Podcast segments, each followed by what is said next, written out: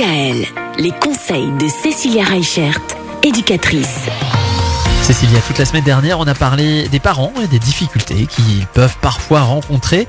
Aujourd'hui, on va essayer, tout au long de cette semaine d'ailleurs, d'apporter quelques idées de, de thérapie qui peuvent permettre aux parents d'aller mieux. Alors oui, on, on parle souvent en fait euh, bah, que pour aider le corps, il faut avant tout aider l'esprit. Donc euh, il y a une, une première euh, partie en fait où on va parler de la psychothérapie. Alors la psychothérapie, c'est une psychanalyse en fait, c'est un travail sur l'inconscient. On travaille sur tout ce qui est euh, refoulement, euh, transfert, les choses en fait que les personnes n'ont pas forcément pu exprimer de manière verbale et qui s'installent plutôt dans le mental.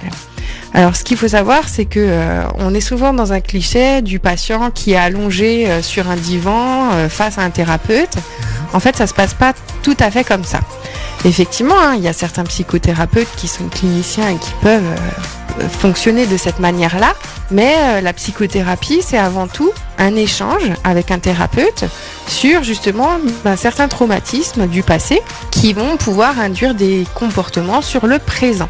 Alors, comment que ça se passe? Très clairement, on fait une analyse de ce qui euh, a pu euh, être un élément déclencheur, un événement du passé ou, une contrainte ou euh, un choc émotionnel. Et du coup, ben, on va aider la personne à analyser l'événement qui a été traumatisant pour que cette personne-là arrive ensuite à mieux dompter cette phobie ou la souffrance ou le malaise qui peut se manifester du coup à travers des symptômes qui vont être plutôt physiques. Il faut savoir qu'une séance ça dure à peu près 45 minutes et qu'au départ en fait il y a besoin de, de voir le thérapeute au moins une fois par semaine pour arriver à installer une certaine routine, une certaine méthodologie.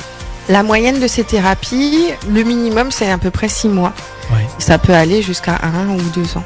Et on vient à deux alors? Alors, c'est pas forcément pour les deux parents.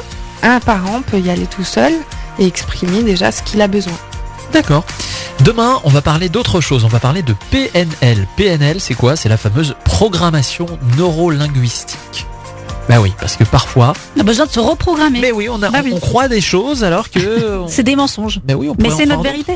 Mais bien sûr. on parle de tout ça demain. Merci Cécilia. À demain. À demain! Retrouvez l'ensemble des conseils de DKL sur notre site internet et l'ensemble des plateformes de podcast.